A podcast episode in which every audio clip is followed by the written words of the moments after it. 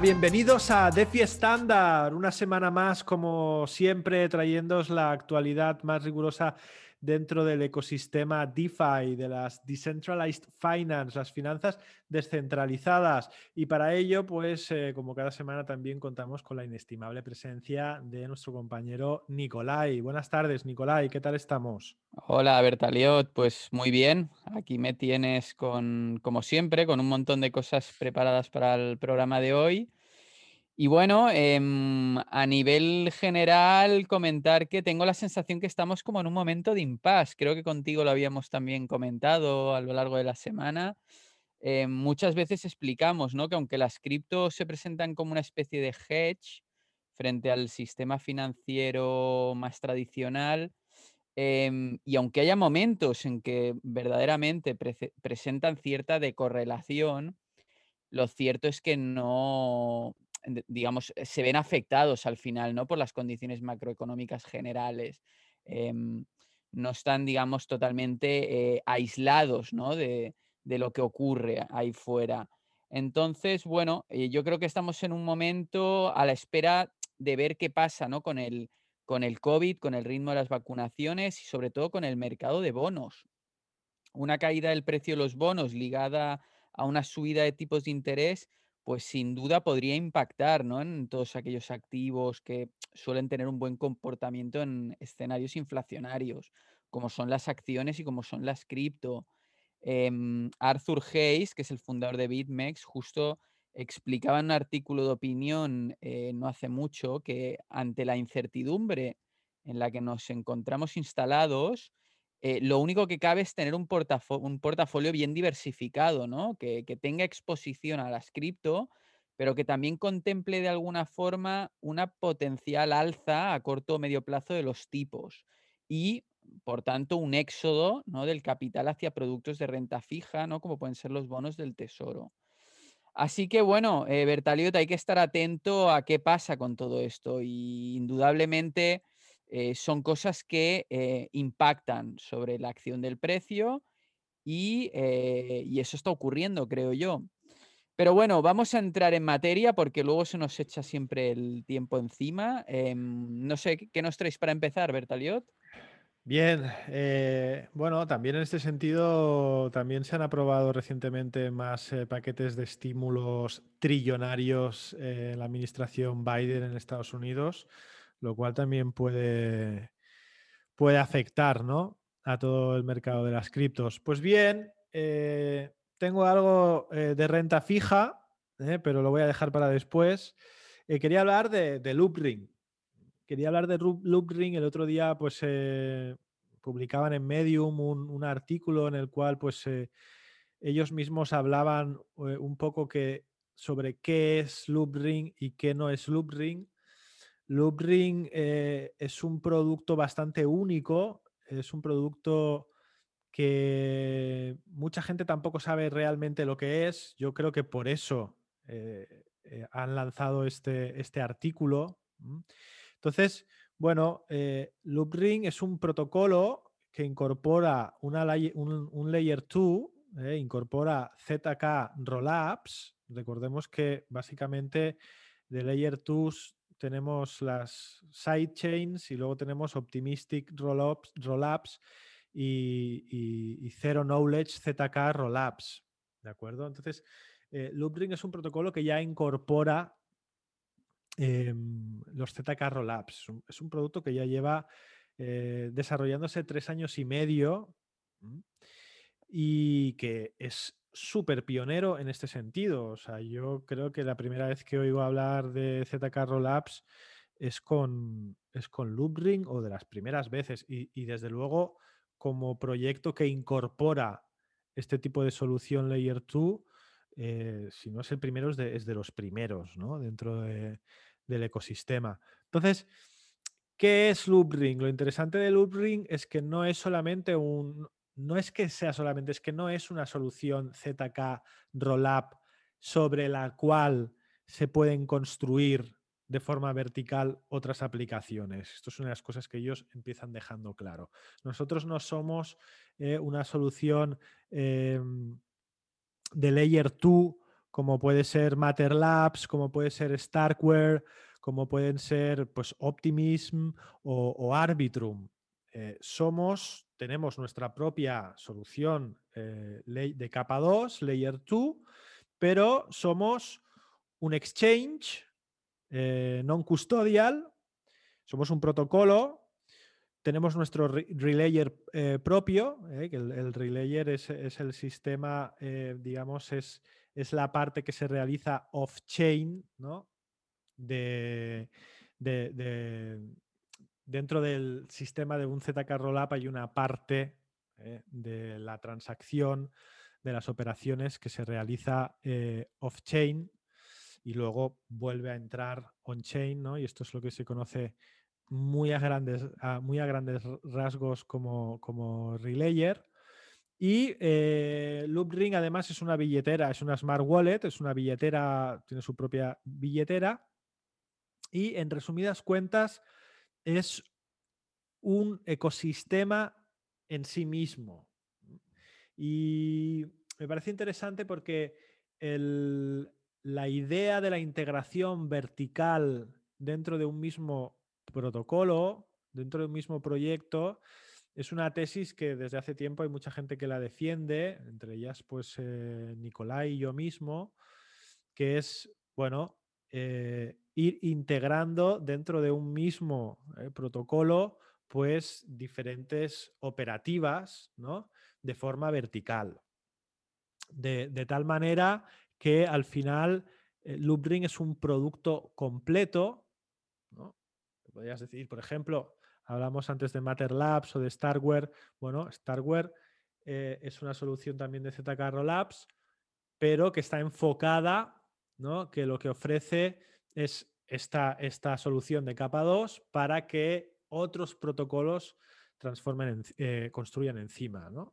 Eh, esta idea de construir de forma vertical, pues sería pues a ver, ¿por qué no eh, Starware, por ejemplo, Matter Labs o Optimism, pues pueden crear un DEX, pueden crear eh, un protocolo de lending and borrowing, pueden crear toda una serie de, productos de forma vertical para tener un, eh, un producto completo.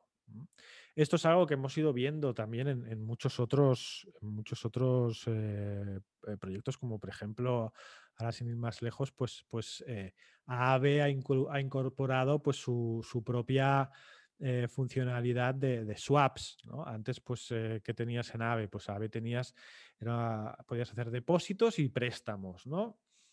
Y además de depósitos y préstamos, como tú tienes ahí dentro, ¿no? Dentro del, del, protocolo, mucho movimiento y mucha gente que tiene eh, depositados, evidentemente, sus activos, pues ¿por qué no sin, sin, salir yo puedo coger esos activos y hacer un swap, ¿no? Intercambiarlos por otros, ¿no? Entonces, esta idea de ir construyendo de forma vertical y, ofrecer distintos productos en uno es lo que realmente es Loopring y es en lo que están centrados Loopring. Loopring están centrados, además de todo esto, en el usuario final, otro de los temas que hemos discutido eh, muchas veces eh, con Nicolai, que eh, una de las batallas mm, que vienen es la del usuario final. Se llevará, llevará el gato al agua aquel que sea capaz de atraer ¿no? al usuario la mayor cantidad de usuario hacia su, hacia su plataforma para realizar eh, cosas, ¿no? para realizar eh, acciones que pueden ser propias o que pueden ser eh, que pueden estar enrutadas, como por ejemplo pues un Zapper, que tú entras en Zapper y en Zapper tú estás operando en AVE o estás operando en, en Synthetics o están operando en, Maker, estás operando en otros, em, en otros protocolos, pero a través de Zapper. Entonces, esta batalla por el usuario final yo creo que, que Loopring también la tiene muy clara y está diseñando su, su producto para que sea algo completo ¿eh? y atractivo para el usuario final. Que el usuario final diga, bueno, yo pues aquí tengo solución L2 tengo swaps, tengo un, exchange con un libro de órdenes descentralizado, tengo una wallet y, tengo, digamos, todo un ecosistema que yo puedo, eh, o sea, lo tengo todo en uno, lo tengo todo aquí, no me hace falta eh, irme a un protocolo para una cosa, utilizar una wallet de, Metamask o de cualquier otra, etcétera, etcétera. Lo tengo todo integrado, ¿no? Entonces, bueno, como decía, uno puede ser liquidity provider ¿eh? y ganar fees por transacción en Loopring. Eh, uno puede hacer swaps, ¿no? intercambios en una, en una AMM, ¿vale? en una Automated Market Maker. Eh, uno puede hacer trading con un libro de órdenes. ¿de acuerdo? O sea, convertirse en un, market maker al estilo tradicional, para que nos entendamos, poniendo órdenes de compra, venta, etcétera, etcétera. Y todo ello dentro de, o sea, puedo todo esto hacerlo desde una propia wallet que nos ofrece Loopring y todo ello además con todas las ventajas de, escalabilidad, es decir, de rapidez y de mm, y con, y con, unas eh, con un gas, ¿no? con unas comisiones por transacción. Esto ha sido todo un debate porque en los últimos tiempos pues, se han disparado en, la red de Ethereum. Pues bueno, eh, en Loopring operar es súper, súper, súper barato eh, comparado con Uniswap o con SushiSwap o con cualquier otro eh, con cualquier otro protocolo que funciona con Ethereum, porque ya está integrado dentro de una solución de capa 2 de ZK Rollups y con toda la seguridad de la red de Ethereum, porque al final, pues eh, todo funciona dentro de la red de Ethereum, aunque exista la capa L2, S2, ¿no? El 1 es Ethereum, ¿no? El 2 es, en este caso, los ZK Rollups de, de Loopring. Y bueno, eh, un proyecto muy interesante que ha crecido mucho en los últimos, en los últimos tiempos. Tenemos un 1850% que ha subido en, un año, eh, casi un 10 por 18. Una market cap tras dilución, dilución total de 760 millones. No es pequeño, pero tampoco es algo que digas, ¿no? Que asusta, tiene mucho por delante, mucho recorrido. Y, bueno, eso es todo, Nicolai. Loopring, un proyecto excepcional. Sí, sin duda. Eh, como decías tú, quizá em, le falta todavía algo de tracción por el desconocimiento de la gente, pero, pero bueno, tienen una apuesta que es súper interesante. Yo, para empezar, me gustaría hablar de, un, de, un, proyecto que creo que también ha pasado un tanto desapercibido, Em, es un, proyecto que aparte apunta a algo que, bueno, que, se ha desatendido bastante, que eh, un sector, digamos, un, nicho em, que se, había dejado de lado y, que creo que es eh, básico para, las finanzas, que es el de los índices de volatilidad. El proyecto en cuestión se llama Volmex Finance, es un protocolo DeFi creado en, en Ethereum y em, esta semana ha sido noticia porque em, han, recaudado fondos de eh, algunos de los em, de algunos de los principales fondos de inversión, como Alameda o Three Arrows. Yo creo que el proyecto hasta ahora había pasado, como decía, un tanto desapercibido, probablemente porque se ha centrado totalmente en desarrollar el producto y por ahora no, no, no tienen un token, digamos, de gobernanza en circulación. Y como todos sabemos, estamos en un momento, digamos, em, en que el mercado es, ha sido tomado ¿no? por una, una fiebre totalmente especulativa. Entonces, este tipo de proyectos em, que se parecen un poco más, que tienen un poco esa dinámica del, del 2019, ¿no? De estar centrados más en, en el código, en crear y tal, más que en el marketing, ¿no? Y en venderse, pues quedan un poco en segundo plano. A pesar de todo, yo lo sigo siguiendo, porque como decía, su proposición de valor me parece muy, muy interesante. Han apostado por un producto que creo que tiene mucho sentido. Eh, especialmente para el mercado de las cripto, ¿no? Un índice de volatilidad en, para un producto como para un activo, para una categoría de activos, ¿no? Como las cripto que son súper volátiles, me parece que, es un acierto. Em, ¿Qué es Volmex? Así en resumidas cuentas. Bueno, Volmex lo que hace es tomar como referencia el, el, VIX, que es el índice de volatilidad del Chicago Board Options Exchange, un producto que se lanzó en 1993 como un instrumento para estimar la volatilidad a corto plazo de los mercados de valores de, de los Estados Unidos. En el caso de Volmex, lo que han hecho es lanzar un producto mm, inspirado en este VIX al que han denominado ETHV, ¿vale? en, este, momento, digamos, lo que está en, la mainnet es, la versión 1, ¿vale? De este, de este índice. Un índice que lo que hace es medir la volatilidad implícita de Ether a 30 días. Obviamente, como decía, Volmex se presenta como un protocolo de índices de, volatilidad generalizado. Es decir, no se van a centrar únicamente en este producto. Este ha sido tan solo el primero que han lanzado y, obviamente, como no podía ser de otra manera, em, han tomado Ethereum como referencia, ¿no? Ether, eh, la moneda, el token nativo de Ethereum como, como activo de referencia del índice. Y bueno, han anticipado que habrá una lista importante de, índices de volatilidad.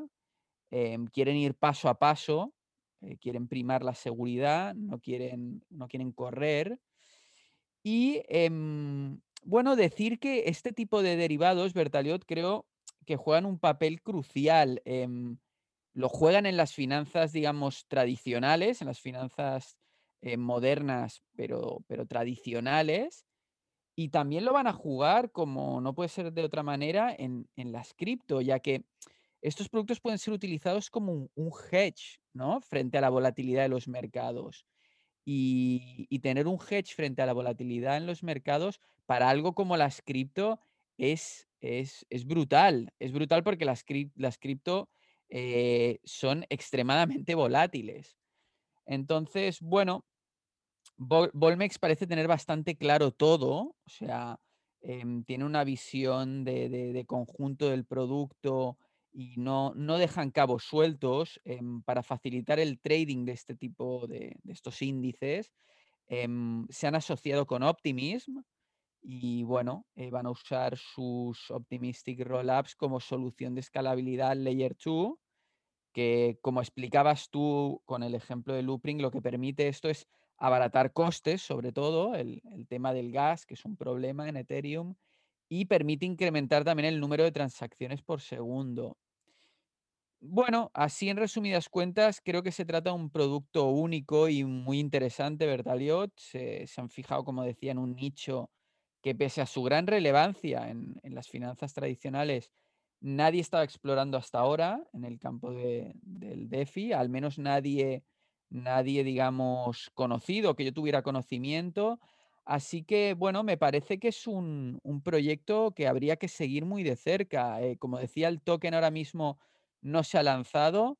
No sabemos si puede haber la típica opción, ¿no? De que los usuarios, los, pioneros, ¿no? En, utilizar el, el protocolo puedan llevarse la sorpresa un día de recibir un airdrop, hay especulaciones al respecto, pero bueno, iremos informando de ello si se diera el caso, Bertaliot. Fantástico, pues estaremos atentos. Pues bien, ahora saltamos a otro ecosistema que no es el de Ethereum y nos vamos a, Terra, ¿eh? a Terra Money, un, todo un ecosistema nuevo construido sobre, sobre la red de Cosmos eh, que últimamente pues ha dado mucho que hablar, sobre todo por el lanzamiento de Anchor Protocol. Mm, eh, bueno, Anchor, hablábamos antes de tipos fijos, es un, es un protocolo eh, de depósitos y de préstamos que ofrece rendimientos no fijos, pero sí de baja volatilidad. Así es como ellos lo, lo anuncian. ¿no? Entonces, em, básicamente se trata de un protocolo en el que eh, podemos depositar la stablecoin de, de Terra, UST, y obtener un, eh, un rendimiento, ¿no? Un, un, rendimiento no fijo, pero sí que, sí que muy poco volátil, actualmente alrededor de un 20-21% anual, que no está nada mal. Eh, entonces, ¿cómo hacen para conseguir esto? ¿no? Porque evidentemente esto normalmente sale de que luego ese, ese UST se puede, se, se presta y cuando se devuelve con los intereses, pues estos intereses se, reparten. ¿Qué pasa si esos intereses, eh, si, los, si, la gente que, que, toma prestado el UST, pues no es lo suficiente, ¿no? o el UST no, no, no, se presta lo suficiente como para generar el yield que se promete, ¿no? que es lo que pasa normalmente. Ahora normalmente, pues en, en, en prácticamente eh, la mayoría de protocolos, pues tú depositas y el el rendimiento anual te va variando en función, pues eso, de, lo que se preste el, activo que tú tienes depositado. ¿no? Entonces, eh, ¿cómo funciona? Por ejemplo, en estos momentos voy a hablar de lo que ya tienen. ¿no? Luna, el token de Terra. Eh, nosotros con Luna podemos eh, hacer staking, podemos depositar Luna en staking y ganar rewards, ¿no? obtener ganancias. ¿Vale? Entonces, la historia es, yo cojo Luna en la propia plataforma de Anchor Protocol, lo convierto en B Luna. B Luna es un token que, digamos, representa eh, esos, esa, e, esa cantidad de Luna como si estuviera depositada en staking. Entonces, ese es el colateral que se utiliza para pedir prestado el UST. Yo quiero pedir prestado UST en Anchor Protocol. Tengo que tener Luna, convertirlo en B Luna y eh, entonces eh, e, ese es mi colateral y pido prestado el UST. ¿Vale? ¿Qué pasa entonces? Bueno, pues que como ese colateral está generando un rendimiento porque eh, representa un token que está en staking, en el caso de que no se llegara a la cantidad, a, digamos, a, generar las ganancias de que cubran esa tasa de interés fija o semifija, ¿no? pues lo que falta se saca de aquí. ¿De acuerdo? O sea, si a mí me prometen un 20% y digamos que el, los intereses pagados por eh, los préstamos de, de, UST no llegan a cubrir ese 20%, pues lo que falta lo, lo, sacan de las ganancias del colateral que se ha depositado eh, para pedir prestado el UST.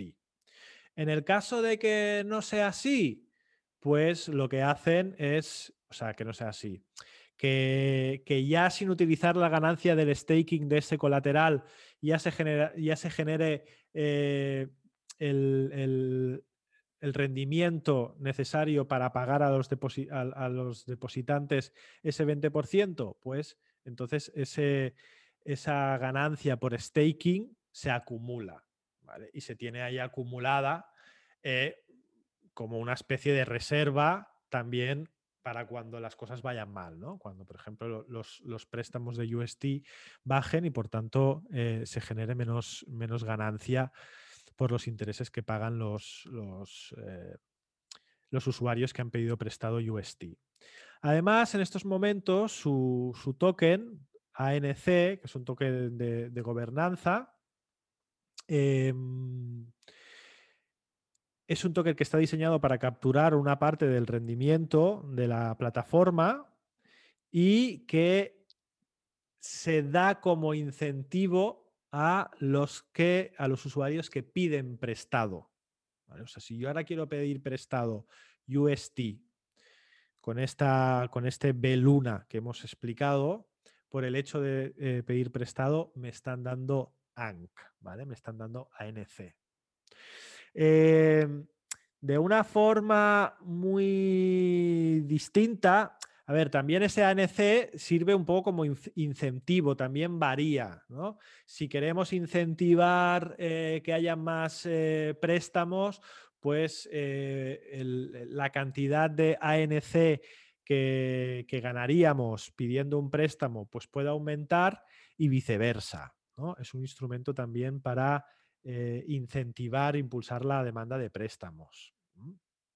Entonces, eh, bueno, hemos visto en, el programa de DeFi Standard, hemos hablado de otros proyectos que ofrecen tasas fijas, eh, como por ejemplo 88 MPH, un proyecto que a mí me parece súper interesante, aunque tienen muchas diferencias, la verdad es que en general no se parecen demasiado, pero sí que de alguna manera también en 88 mph también eh, juegan un poco con las cantidades. Si en algún momento se está generando mucho, pues lo guardo y cuando se esté generando poco, pues entonces yo lo puedo compensar de esta manera.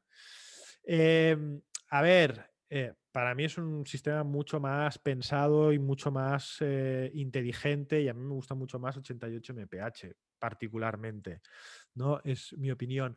Pero eh, Anchor Protocol junto con Mirror eh, y Terra, ¿no? Eh, con su toker Luna, o sea, todo el ecosistema Terra, pues está generando unas sinergias entre sí muy potentes, ¿de acuerdo?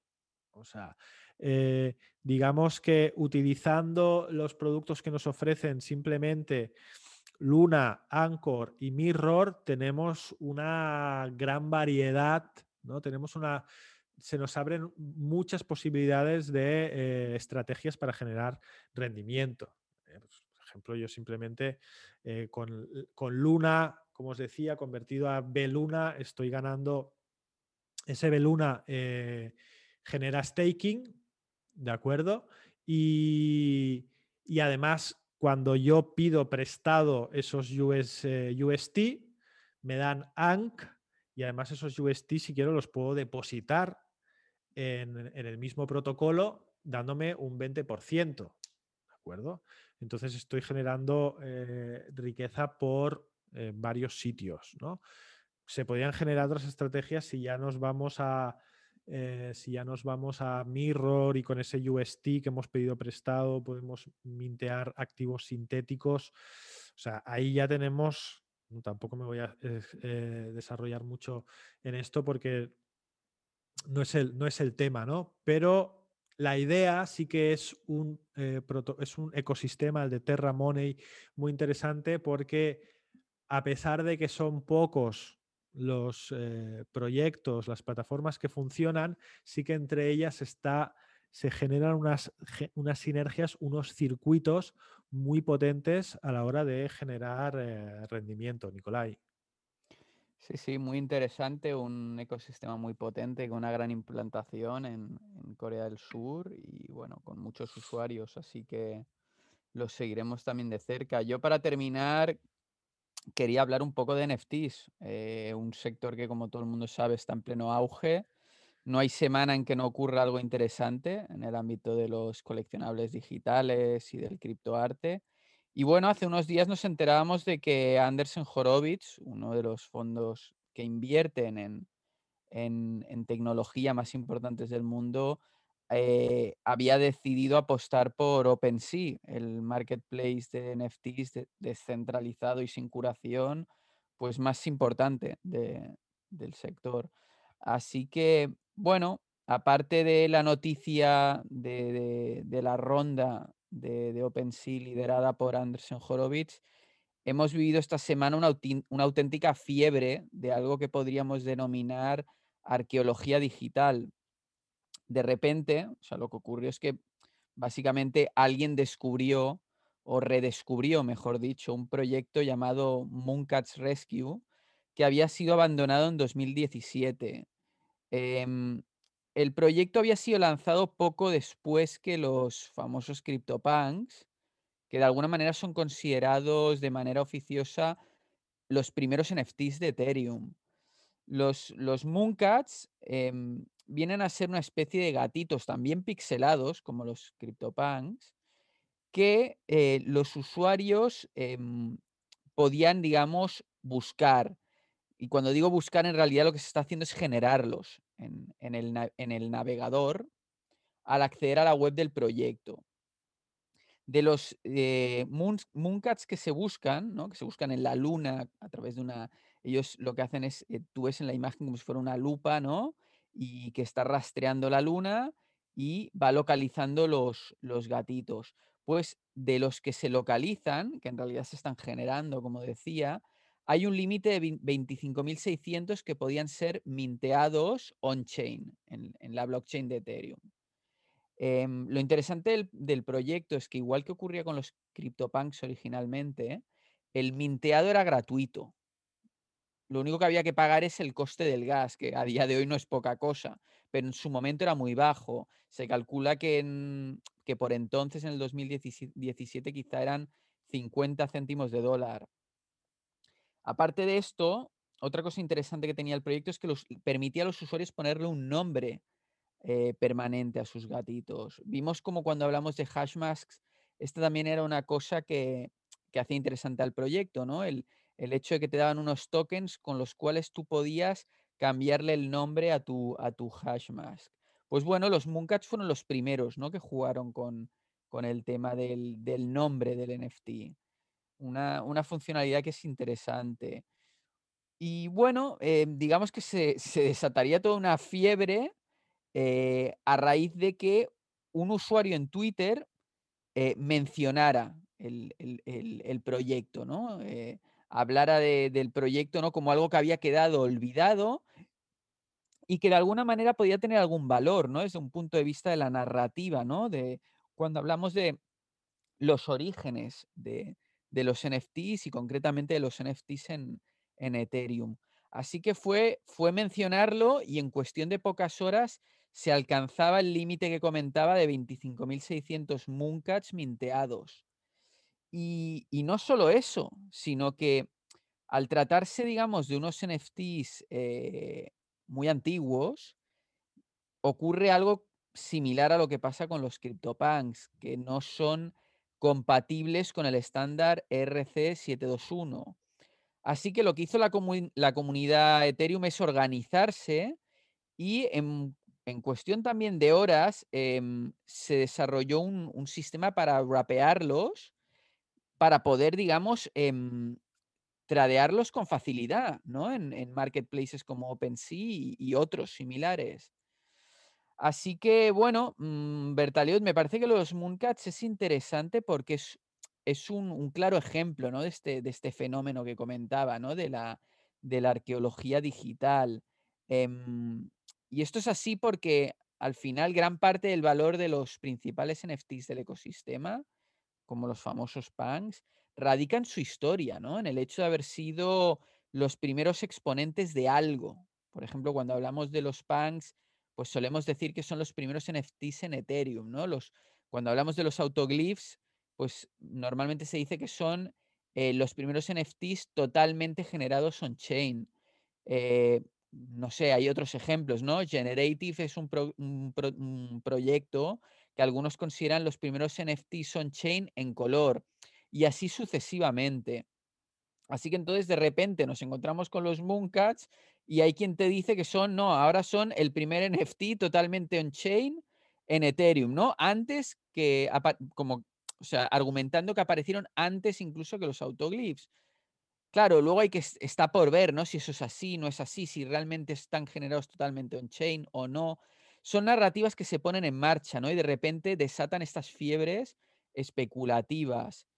Eh, la cosa no se quedaría aquí, ya que a lo largo de la semana seguirían rescatándose proyectos relacionados con los coleccionables digitales y el criptoarte que habían quedado de algún modo olvidados. Mm, otro ejemplo sería Etheria, que es una especie de proto-metaverso muy rudimentario, en el que los usuarios pueden comprar lo que ellos denominan tiles, son como pastillas de terreno, y que había sido lanzado en octubre de 2015.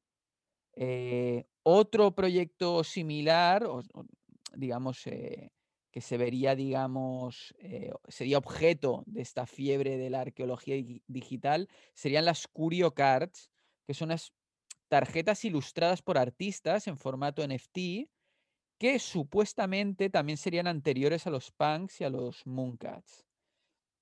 A todo ello, mm, habría que sumar los rarepepes, que son, bueno, también son tarjetas coleccionables, pero en este caso eh, mm, no están en Ethereum, sino en Counterparty, que es una sidechain de, de Bitcoin. ¿Vale? Em, hay que aclarar que los, los rarepepes eh, son tarjetas coleccionables, pero no son exactamente tokens no fungibles. Son proto-NFTs. Aún así, tiene reservado un lugar relevante ¿no? en la historia de los coleccionables digitales y del criptoarte. Se los ha mencionado en numerosos artículos y eh, es, de esperar que vaya a haber, pues bueno, generen también, la están generando ya, ¿no? Cierta, cierto apetito inversor. Así que bueno, vemos que es una dinámica que no tiene fin, ¿no? Y es muy probable que constantemente vayan apareciendo nuevos proyectos que habían quedado en el olvido y de repente son rescatados por alguien que ve pues algún, algún, algún valor en ellos, ¿no? O, es capaz de generar alguna, alguna narrativa interesante en torno a ellos, Bertaliot. Maravilla, sí, bueno, no sabemos eh, qué sorpresas nos depara la arqueología cripto, la cripto, la cripto em, arqueología. Eh, mañana pueden salir eh, otros NFTs u otros modos de criptoarte que, que proclaman ser los primeros, ¿no? Aquí hay como, como una batalla. Muy bien, pues hasta aquí, hasta aquí podemos leer en el día de hoy. Eh, nos, despedimos. Eh, muchas gracias a todos por vuestra, por vuestra escucha. Eh, como siempre, si os ha gustado el programa, pues un like siempre es de agradecer y suscribiros al canal para recibir siempre eh, notificaciones cada vez que subamos algún programa que es todas las semanas. Pues nada, lo dicho, eh, nos despedimos hasta la semana que viene, Nicolai. Un saludo.